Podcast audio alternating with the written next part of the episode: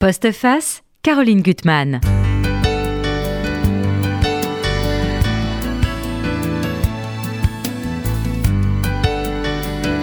Si vous possédiez un pigeon voyageur, quel serait le seul message que vous lui demanderiez de transporter et surtout Qu'attendez-vous en retour? Vaste question. Dans le roman de mon invité, il y a beaucoup d'oiseaux.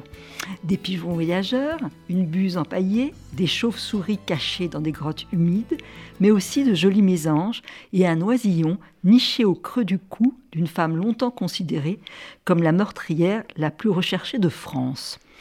Autant d'oiseaux que de questions, car la vérité n'est pas faite d'un seul bloc, elle est multiple, et seule la plume d'un écrivain peut réussir à s'en approcher. Monica Sabolo, je suis tellement contente de vous recevoir pour cette vie clandestine, publiée chez Gallimard. Alors, je dois dire que vous faites partie des rares écrivains, mais dont j'attends avec une immense, un immense impatience le prochain livre. Alors, nos éditeurs vous connaissent. Hein. Je cite vos derniers livres. Il y avait Crossman Mountain, euh, Summer. Euh, et moi, ce que je trouve vraiment ce que j'aime chez vous, c'est le prodige de, en effet, mêler la lumière, parce que je trouve que vos livres sont baignés de lumière, et les ténèbres.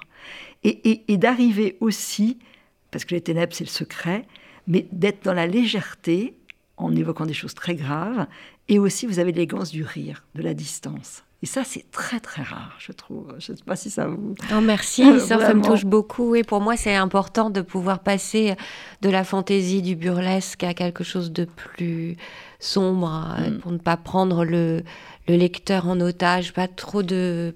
C'est une façon de pouvoir aborder la violence aussi que d'être aussi dans le loufoque de l'existence. Parce que c'est la vie, d'ailleurs, dans une journée, on va passer dans différents états d'humeur. Alors, dans ce livre, c'est un livre très profond, une quête de vous-même. Et c'est finalement en creusant dans un réel finalement qui, qui, est très loin de vous, action directe, on va, voir ça. C'est ce réel qui peu à peu va, va vous aider à, creuser dans une part secrète de vous-même, comme s'il y avait un écho. Ça, c'est très beau, la façon dont tout d'un coup, voilà, ce, ce, ce réel, va vous allez vous l'approprier et il va s'approprier votre propre personne. Vous posez beaucoup, beaucoup de questions. Hein. Pour moi, c'est un grand livre sur, au fond, le l'oubli, l'effacement, l'oubli réel ou le mensonge. L'effacement, à quoi il est dû, à la perte de la mémoire, et puis ce déni, et puis le pardon. Est-ce qu'il y a un moment où on peut pardonner ou pas? Alors, vous écrivez dès le départ, enfin non, ça c'est une phrase plus lointaine, je viens d'un monde des ténèbres. Et vous parlez, on va, on va y revenir, d'une de, enfance finalement dévasté, euh, où il y a un grand vide, euh, il y a beaucoup de, blanc. Euh, et là, dans ce livre, vous, vous, avez longtemps joué, vous le dites, à la petite fille souriante de Genève.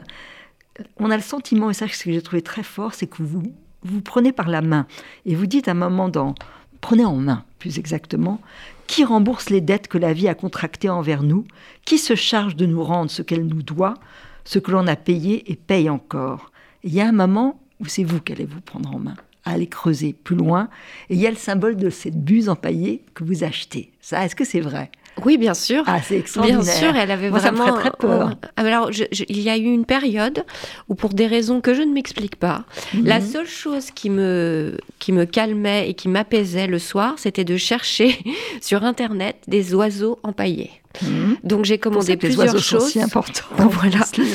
Et, effectivement, ce livre commence avec un oiseau mort et mhm. finit avec euh, des envols de, d'oiseaux euh, bien vivants. Et je m'en suis pas rendu compte tout de suite.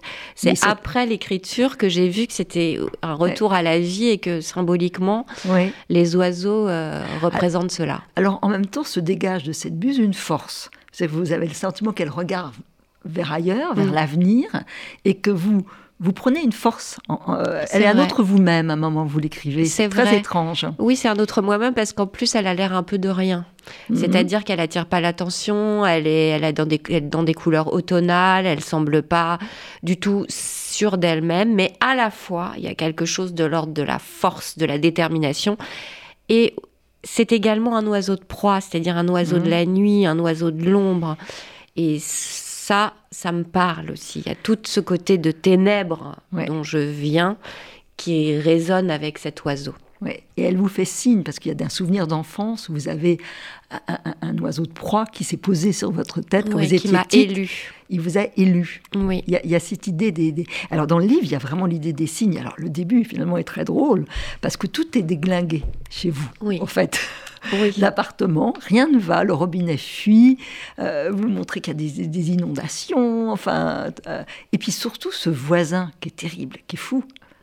Alors, ce voisin qui persuadait que je fais rouler des pierres euh, la nuit au-dessus de sa tête, à des, heures où je mhm. dors, et il y a quelque chose de mystérieux. C'est comme effectivement si tout se déplaçait dans mon existence pour aller vers le déluge. Mhm.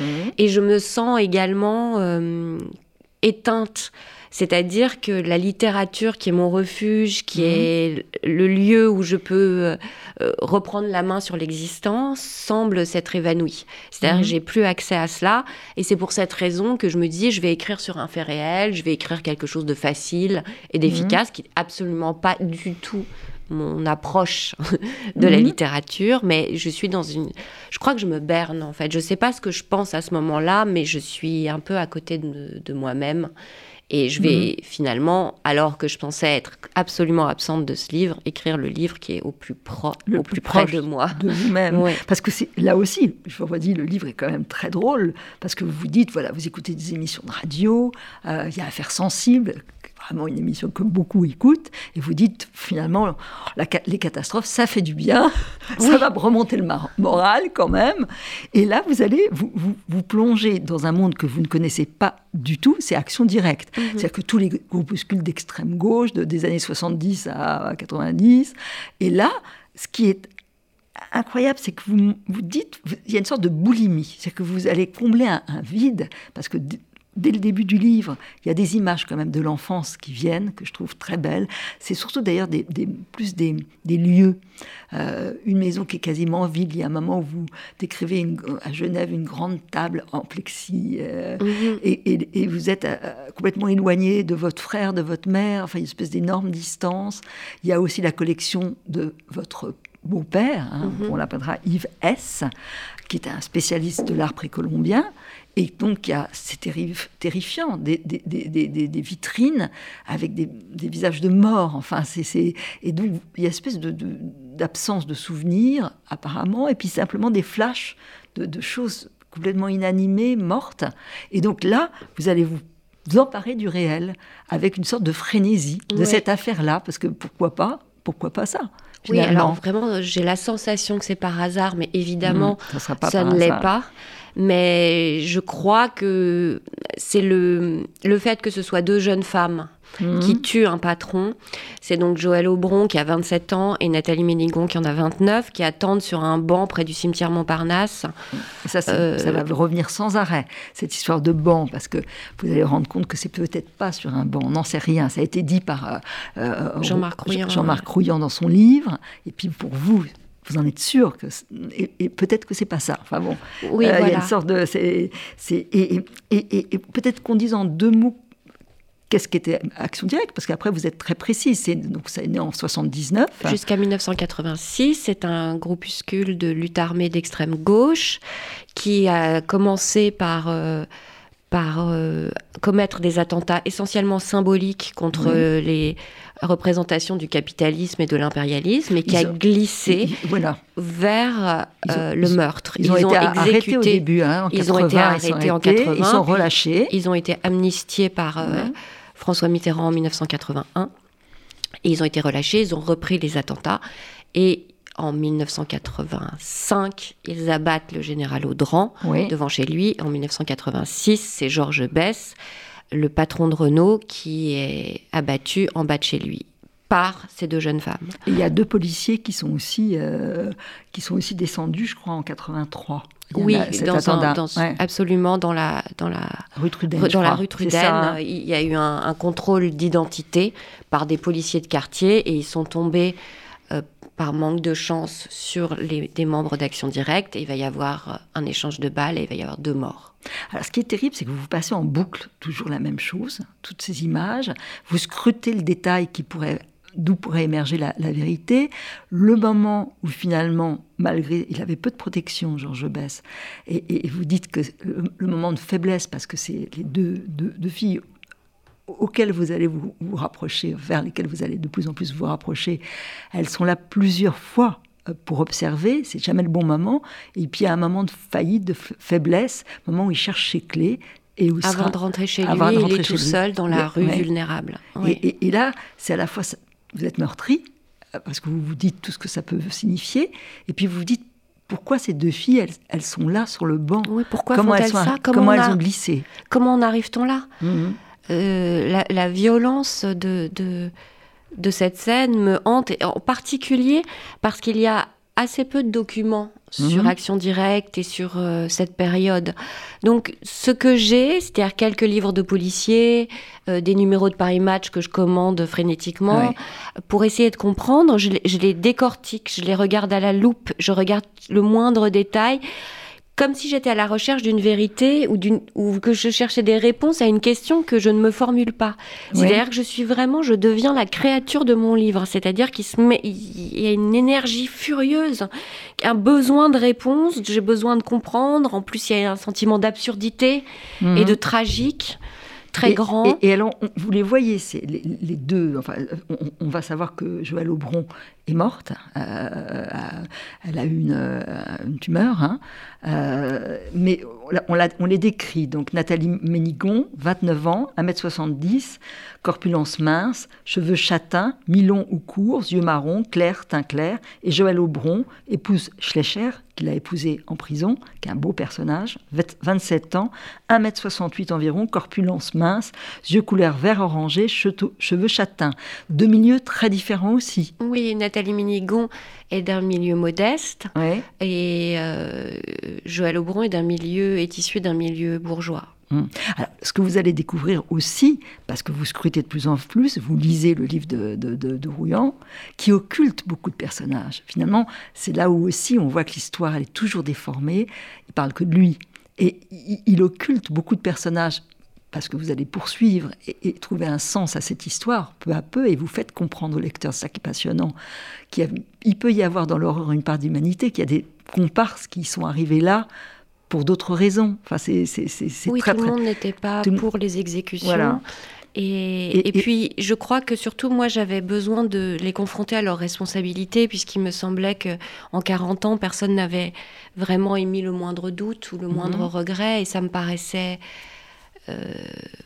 insupportable. Alors, probablement parce que justement, ça résonne avec ma propre histoire et le fait mhm. que mon père ne m'ait jamais demandé pardon. Je, sais que j'ai fait des associations. Euh, comme dans un rêve éveillé mm. euh, au cours de ce livre. Mais en, je voulais tracer une ligne nette entre le bien et le mal. Et, quand on s'approche des êtres, on voit que c'est beaucoup plus complexe. C'est plus inconfortable aussi. Mais en effet, des êtres qui ont pu être capables d'une grande violence peuvent aussi être capables d'humanité, on, va de découvrir. On va découvrir des personnages assez extraordinaires. Alors, tout d'un coup, vous allez vous rendre compte que finalement, ce réel vous parle. En fait, il parle à la part secrète de vous-même et sur, surtout l'idée de, de, la clandestinité. Alors là, vous, vous racontez une partie de votre enfance. C'est-à-dire que ces trois années passées à, Milan, chez une grand-mère euh, bienveillante, humaine, alors des années qui ont complètement disparu parce que même tous les lieux à Milan, vous êtes retourné, n'existent plus. Et le fait que vous allez découvrir que votre père euh, celui que vous appelez Yves S, n'est pas votre vrai père. Mhm. Oui, je l'apprends à 27 ans. C'est quand même très tard. C'est très tard, c'est-à-dire mhm. que j'ai réalisé que ma vie était une légende, comme la légende des, des agents secrets mhm. qui s'inventent une autre vie euh, officielle pour dissimuler leur réel. Eh bien moi, tout le monde savait ma légende, sauf moi. Donc c'était le contraire des espions. Puisque quand ma mère a épousé Yves S, j'avais trois ans. Mhm. Donc elle est arrivée avec une petite fille, donc il était évident que je n'étais pas l'enfant de Yves Sabolo, mais moi, on ne me l'a jamais dit. Mhm. Et je savais que j'avais vécu trois ans à Milan et je... Vous arrivez à le comprendre? Je pense qu'ils se sont dit, ce sera plus simple comme ça. Euh, euh, ça arrangeait tout le monde. Oui, oui, oui. Et probablement qu'ils n'avaient absolument pas conscience de la nécessité de la vérité. Je pense également qu'ils ont qu'ils n'ont peut-être pas beaucoup réfléchi, mais comme on mm. réfléchissait certainement moins dans ces années-là euh, à, à la psyché des enfants. Ouais. Donc c'est l'idée finalement de devenir clandestine, comme les personnages mm. que, vous, que vous êtes en train de traquer. Ça veut dire vivre quand même avec une entrave, mine de rien, dans la solitude, une entrave choisie. Mais pas toujours oui. J'ai toujours eu la sensation euh, d'être à côté, à côté du monde, de pas être dans mon corps. Il y avait la littérature aussi, c'est un monde de clandestinité pour moi, mm. et qui, me, qui est en même temps à côté du réel et en plein cœur du réel. Donc, mm. dans la clandestinité, on peut être au plus près du monde. Et puis ensuite, il y a eu qui s'est passé avec Yves qui m'a encore plus éloigné du monde des vivants. On, va, il y a une page que je trouve très importante, c'est vous avez des images de votre mère, sublime de beauté, et puis à 20 ans qui va vous dire quand elle va être quittée par votre père biologique que sa vie elle est finie. Euh, ça c'est terrible aussi, et puis qui va prendre la fuite d'une certaine façon en suivant la, course folle de Yves S, de mondanité, et, vous décrivez avec votre petit frère comme finalement deux êtres invisibles au milieu de toutes ces mascarades, de cette fête masquée, de, euh, où il n'y a aucune prise. la seule prise que vous avez, c'est cette photo, vous êtes sur les genoux de votre maman, petite fille avec la même blondeur, et il y a quelque chose qui qui se passe sur cette photo. C'est vrai. C'est la, seule prise que vous avez. C'est la photo qui, qui, est sur le bandeau du livre et c'est vrai qu'on sent. D'ailleurs, je trouve qu'on a l'air en clandestinité, mmh. toutes les deux, là, blotties mmh. l'une contre l'autre, comme si on était en cavale. Et, mais en même temps, on sent euh, ce qui nous rapproche et mmh. qu'il y a quelque chose de très fort.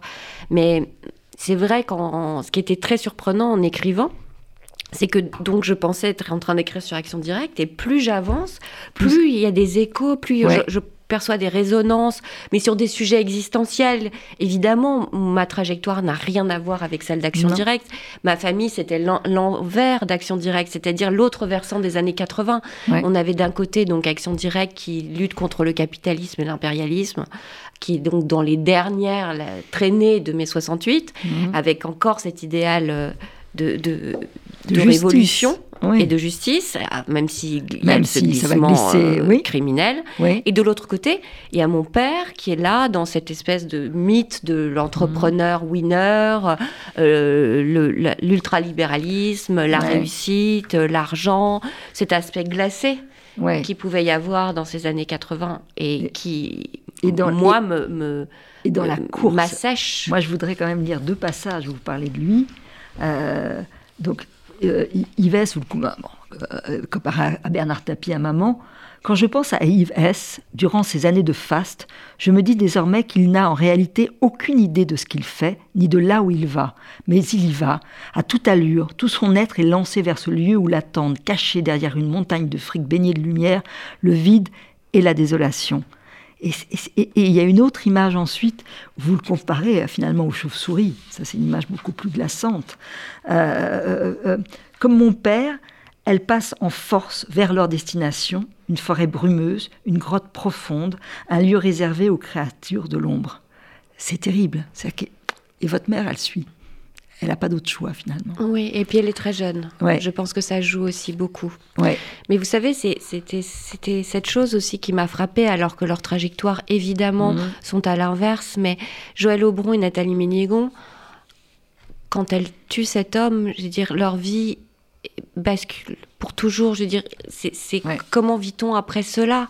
Euh, Comment peut-on vivre avec la mort d'un homme? C'est ce qui me heurtait énormément dans la dans la lutte armée. On parle toujours de un camarade. Non, c'est pas un camarade, c'est quelqu'un qui tient une arme et quelqu'un mhm. qui est mort. Et il s'agit pas de dire le camarade et la brute capitaliste. Il s'agit, ce sont des êtres de chair et de sang. Mhm. Et je pense que j'ai inconsciemment été frappée par le fait que à cet âge-là où, selon moi, d'ordinaire, on ne sait pas encore exactement ce qu'on va devenir, ni ce qu'on veut faire de sa vie, elles, elles ont commis l'irréparable, l'indicible. Mhm. Et ma mère, à 20 ans, mhm. elle tombe enceinte de cet homme marié dans une Italie où le, le, divorce n'est même pas encore autorisé. Mhm. Donc c'est la honte.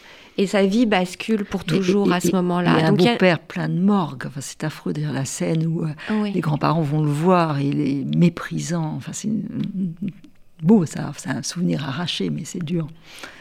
Mm. Donc c'était ce, cette vie qui bascule et, ces choses qui vous, poursuivent pour toujours. Alors, vous, vous racontez à maman, vous adorez regarder les, albums de famille avec elle. Euh, et donc, y a, elle dessine très bien.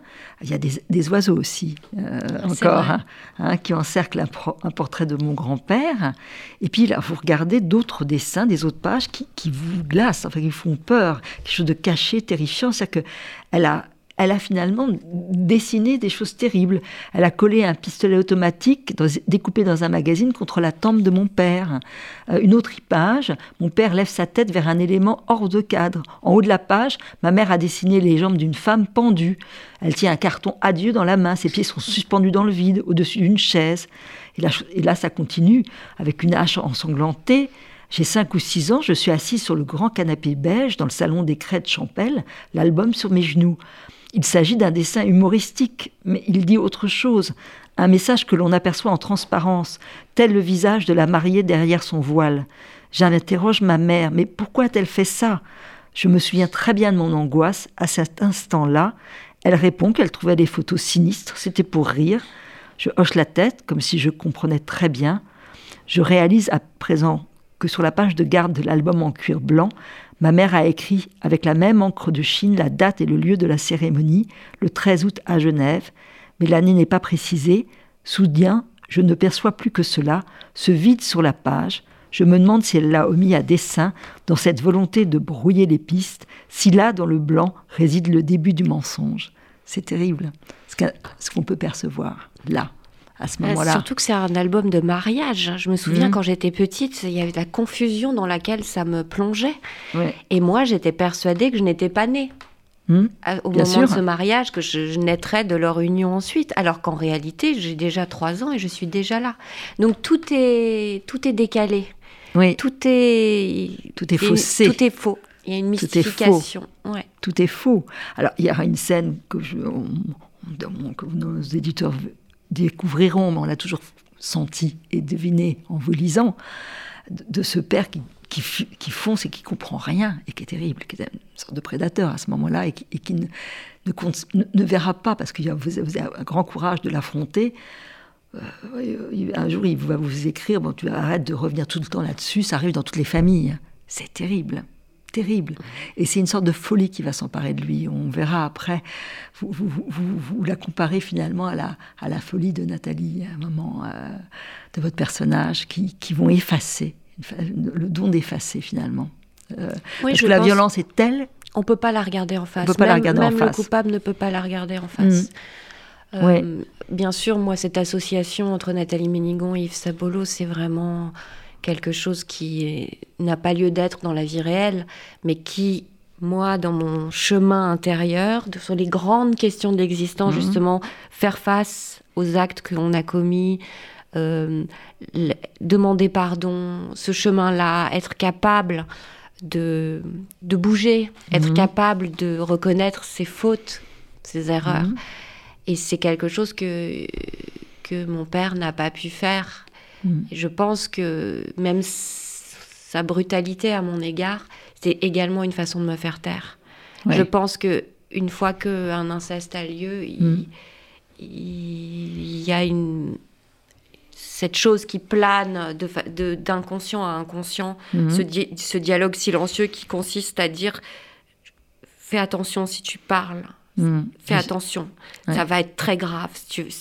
et je pense que le fait de me considérer comme une coupable, de me traiter comme si j'étais un être monstrueux, c'est aussi une façon de me couper les ailes et de m'empêcher de mm. revendiquer ou même dénoncer quoi que ce eh soit. Il vous brise les ailes. Il y a une histoire d'amour, un maman avec un garçon, il ne peut pas la supporter. Mm. Il est là omniprésent.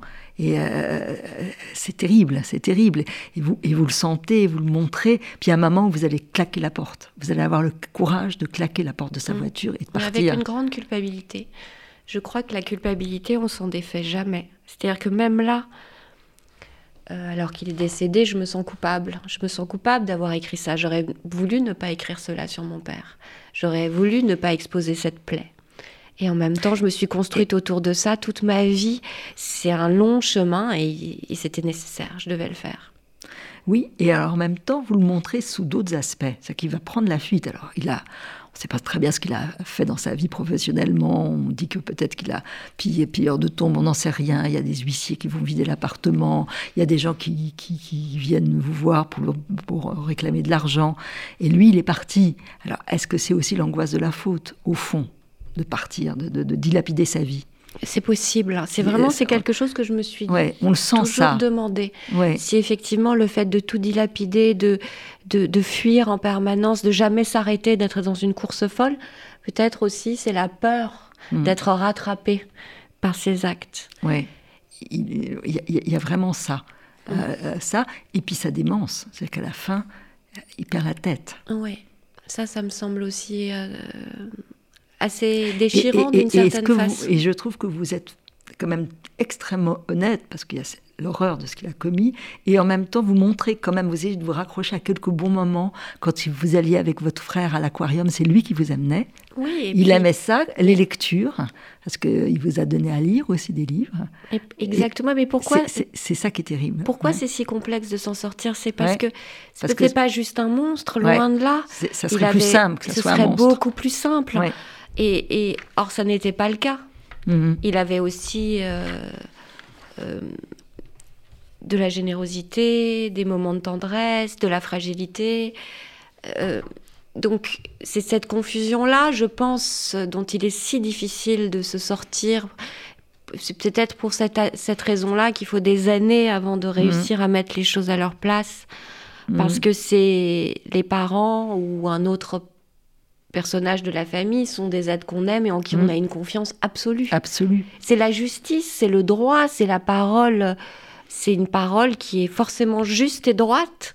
Mm. Donc, si quelque chose tourne mal, c'est forcément de, c'était forcément de ma faute. C'était mm. cette sensation-là que j'avais. C'est ça que je trouve le pire. Pourquoi? Pourquoi ça? On ne peut pas s'en empêcher. Non, c'est tout. On peut pas s'en empêcher. On peut pas s'en empêcher. Mais alors c'est vrai que cette quête des autres, ça va vraiment vous venir vers, vous-même. Cette enquête que vous allez continuer à mener. Et ça, euh, il y a la vie quand même un moment de sursaut de vie. Il y a un moment où, ce qui était quand même un peu étranger à, vous au début, hein, euh, vous, vous, trouvez du plaisir à enquêter. Alors, c'est peut-être aussi en rencontrant les personnages. C'est peut-être ça, parce qu'il y a une chair, il y a une humanité, un cœur humain qui arrive. Oui, c'est vrai, il y a un cœur humain étonnamment. Euh, alors que je ne l'attendais pas mhm. forcément. Et puis je crois que moi, c'est vraiment un trajet où je pars de l'ombre et je vais vers la lumière. Il y a un apaisement qui se fait, il y a quelque Même chose de dans l'appartement, ce qui est très beau, c'est que cet appartement, le voisin fou va se calmer, et puis l'appartement va redevenir plus lumineux. Enfin, les choses se, remettent en état. Tout va se remettre à sa place. C'est la fin du déluge. Oui. Et et j'ai rencontré en particulier cette femme qui s'appelle Eliette Bess et qui, est, qui tient la librairie anarchiste, la bibliothèque pardon, anarchiste de Minilmontant. Je vais lire un petit extrait si vous en avez Oui, allez-y. Quand vous y arrivez, parce que vous avez très peur, c'est très drôle. Alors je prends le métro. Dans mon sac, mon carnet noir. Je suis agitée. Je répète un discours. J'ai mal au ventre. Je constate mon état avec une certaine perplexité. C'est celui d'une amoureuse qui joue le tout pour le tout. Dans la rue, je marche à côté de moi-même. Je dois faire une pause à une terrasse de café pour prendre des forces. De l'autre côté du trottoir se tient la vitrine du jargon libre. Elle est tapissée d'affiches. Sur l'enseigne turquoise, on a peint en lettres rondes lieu d'archives, d'études et de conspiration. Tout me paraît chargé de messages, de réponses cachées. Je bois mon café en oubliant d'y mettre de sucre. Je fume une cigarette qui achève de me vider de mon énergie. C'est très très drôle. Oui, alors cette femme, justement, elle a accompagné Action Directe pendant quelques années, mais sa trajectoire est beaucoup plus vaste. Et puis surtout, c'est quelqu'un qui, qui est résolument du côté de la vie. Oui. Elle, elle était contre les exécutions. Donc il y a aussi cette possibilité d'échanger, parce que d'un point de vue moral, on, pouvait mm. se comprendre. Et, puis elle vous adopte, hein, c'est ça qui est assez extraordinaire. Il y a vraiment tout de suite quelque chose. à vous dites, il y a son lieu, sa maison, c'est incroyable aussi que vous allez voir, il y a un hérisson qui file, euh, euh, et elle est fidèle. elle est extrêmement fidèle. C'est quelqu'un qui a un sens de l'amitié, de la fidélité et de la solidarité qui est remarquable. Mm. On voit une photo de Joël qui était en traitement de chimiothérapie oui, alors elle. elle. A, toujours euh, été là, même si elle n'était, elle ne soutenait pas forcément toutes leurs actions, loin de là. Mais ça, ne le dira pas non plus publiquement. Donc, vous voyez, il y a ce trouble-là. C'est-à-dire que ça n'efface jamais les actes qui ont été commis par Action Directe. Pour moi, c'était insupportable de pouvoir blesser les victimes. Je pensais sans cesse à la famille de Georges Bess en écrivant. Et vous, vous, les, vous les euh, évoquez sans arrêt dans le livre, ils sont présents. Et, je me disais, mais je sais bien que ne serait-ce que d'évoquer ce sujet, c'est déjà une blessure, force. Mhm. Mais je n'ai pas pu faire autrement. Mhm. Donc j'avais cette sensation d'être en tension permanente parce qu'il y avait, il y avait ce, lieu, cet indicible, ce, déchirant et ce tragique mhm. de la mort d'un homme, euh, père de cinq enfants, lui-même euh, issu d'un milieu modeste par mhm. ailleurs, qui n'était pas un patron clinquant. Ça m'était insupportable et à la fois, j'ai rencontré aussi chez ces gens de l'humanité. Et c'est c'est tout le trouble de l'être humain. Oui. L'ombre et la lumière se côtoient. Et c'est vrai que cette femme, Eliette Bess, vous allez aller à, son ses 90 ans, à son anniversaire, elle a le souvenir de son père déporté. Donc, euh, euh, elle a euh, été fidèle avec, à, Régis Schleicher, que vous allez rencontrer. qui est un membre d'Action Directe. Qui a été 26 ans en prison. donc, euh, voilà, elle veut pas, elle veut pas effacer son, son passé. Non. Elle veut pas le renier. Elle, elle l'efface pas. Elle l'efface pas. Non. Et, et, alors, elle va vous mener parce que c'est vrai que toutes ces rencontres, parce que vous êtes sur vos gardes, mais en même temps vous observez, il y a ce Claude Alphen aussi qui est un personnage assez extraordinaire, euh, qui va vous cuisiner euh, une salade, et avec lui, tout d'un coup, vous, vous sentez un peu bien, en tout cas un peu mieux. Et lui, alors il a vu finalement les actions d'action directe, euh, finalement, comme, comme, comme un gamin qui fait des blagues. C'est terrible, ça. Euh, il a un pistolet en plastique, euh, il joue avec ça. Oui, alors il n'est pas conscient de, Alors, je pense qu'il il a une pensée politique quand même très construite et que moi, je, je c'est toujours c'est mon regard en fait. C'est mon regard aussi qui détourne un peu les choses. Je vois aussi son côté. C'est vrai qu'il a aussi un aspect drôle mhm. et que il est très vivant. Lui-même était contre les exécutions également. Mhm. Euh, donc après, je veux dire, c'est mon prisme. C'est-à-dire que moi, je rentre pas par l'idéologie. Mhm. Et c'est vraiment. Et je, et je, voulais un texte littéraire. Donc. Euh, ce que j'observe de lui, c'est probablement pas du tout ce que un militant aurait observé de lui. Vous voyez Oui, bien sûr. C'est mon regard. Et puis parfois, je me trompe aussi. Je projette des choses sur les, les, les, filles en essayant de comprendre qui elles sont. Je me rends compte tout à coup que c'est mes propres émotions ou celles de ma mère, que je crois qu'elles sont vulnérables alors que pas du tout. Euh, vous dites à que, vous plaquez votre chagrin sur eux. Voilà, c'est ça. Euh, voilà, ça, ça, se mêle. Mais il y a des moments d'humanité, ça on peut pas l'empêcher. Il y a un moment où, vous allez euh, en parlant, je crois, de Régis Schleicher, vous allez lire qu'un policier qui dit que c'était un bête, une bête fauve, c'était un homme terrible. Alors que quand vous allez le croiser, c'est pas du tout ça que vous percevez parce qu'il il a vieilli, la vie est passée, enfin voilà. Et puis surtout, il a fait, il a fait du chemin. Il a beau, il s'interroge, il, il, reconnaît la douleur, il mhm. reconnaît la douleur qu'ils ont causée.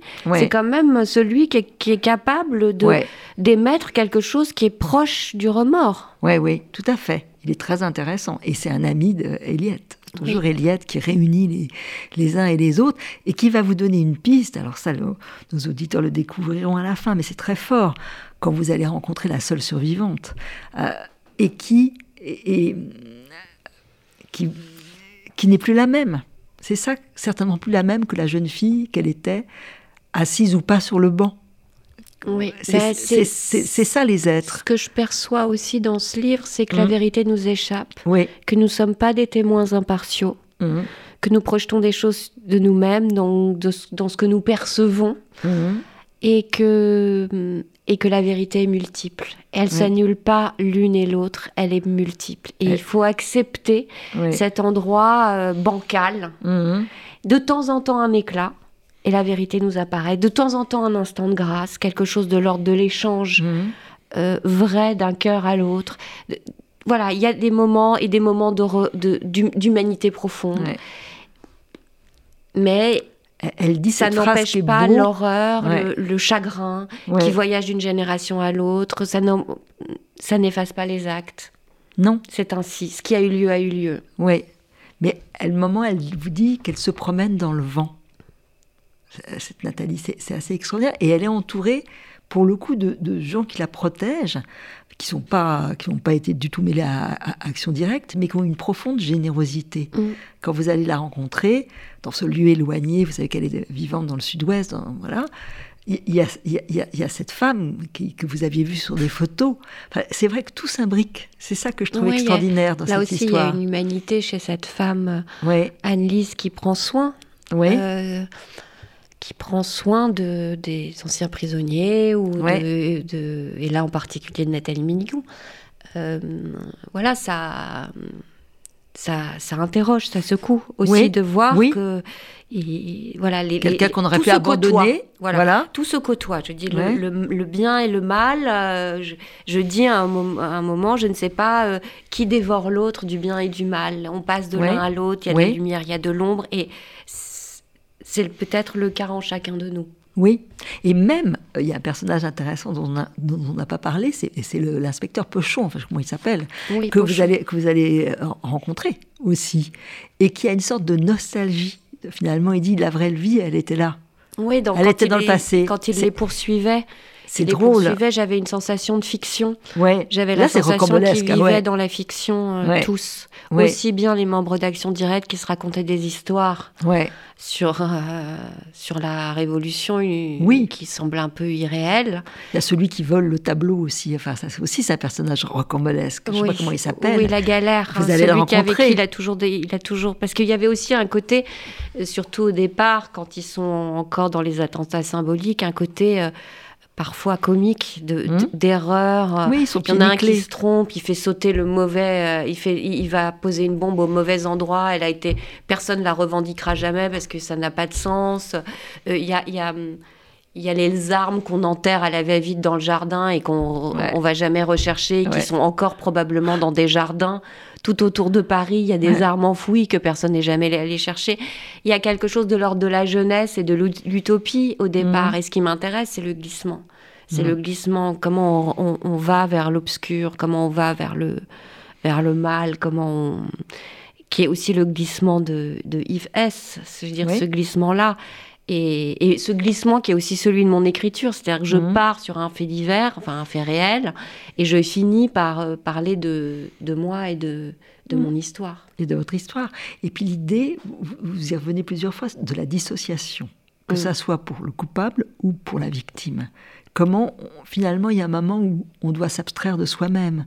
Mais le, soi-même, là aussi, vous avez, je trouve, une, une, formule très très belle. Vous dites qu'il y a un moment où il y a un déclic qui va faire que la porte qui cachait la, pièce dérobée en vous-même va, s'ouvrir. On ne sait mm. pas pourquoi. Oui. ce souvenir enfoui de ces scènes près de l'aquarium, terrible, ça revient, ça remonte. Oui, oui, ça va revenir. Je pense que, que j'ai une boîte noire au fond de moi et qu'à un mm. moment le couvercle s'est mis à glisser. Je ne sais pas pour quelle raison, probablement parce que je pouvais peut-être y faire face. Mm. J'étais petite.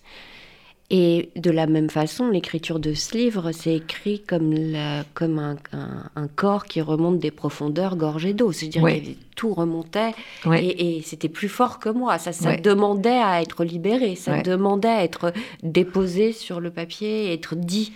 Et c'est beau, cette lente remontée, vraiment. Toutes les étapes sont, sont belles et, difficiles. Alors, c'est vrai qu'il y a la solitude, mais il y a aussi votre frère qui est présent mhm. et votre fils et ma fille aussi. Et votre fille, quand vous menez l'enquête. vous le dites.